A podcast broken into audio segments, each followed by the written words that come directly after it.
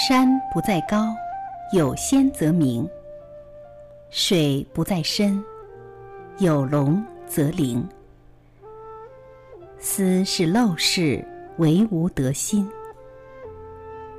苔痕上阶绿，草色入帘青。谈笑有鸿儒，往来无白丁。可以调素琴，阅金经。无丝竹之乱耳，无案牍之劳形。南阳诸葛庐，西蜀子云亭。孔子云：“何陋之有？”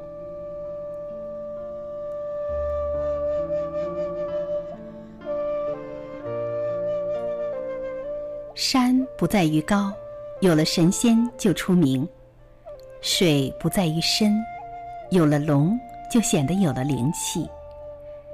这是简陋的房子，只因为陋室铭的铭文，就感觉不到简陋了。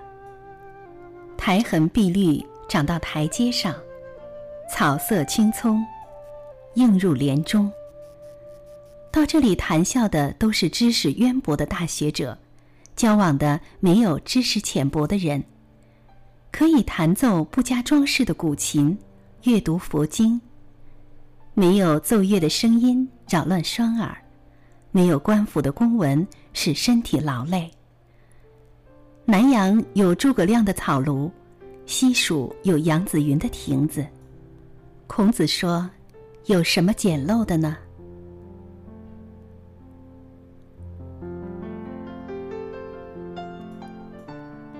刘禹锡因参加过当时政治革新运动而得罪了当期权贵，被贬至安徽知州县当一名小小的通判。按规定，通判应在县衙里住三间三厢的房子。可河州县看人下菜碟，见刘禹锡是从上面贬下来的软柿子，就故意刁难，先安排他在城南面江而居。刘禹锡不但无怨言，反而很高兴，还随意写下两句话贴在门上：“面对大江观白帆，身在河州思争辩。”河州知县知道后很生气，吩咐衙里差役把刘禹锡的住处从县城南门迁到县城北门，面积由原来的三间减少到一间半。新居位于德胜河边，附近垂柳依依，环境也还可心。刘禹锡仍不计较，并见景生情，又在门上写了两句话：“垂柳青青江水边，人在溧阳心在京。”那位知县见其仍然悠闲自乐，满不在乎，又再次派人把他调到县城中部。而且只给他一间只能容下一床、一桌、一椅的小屋。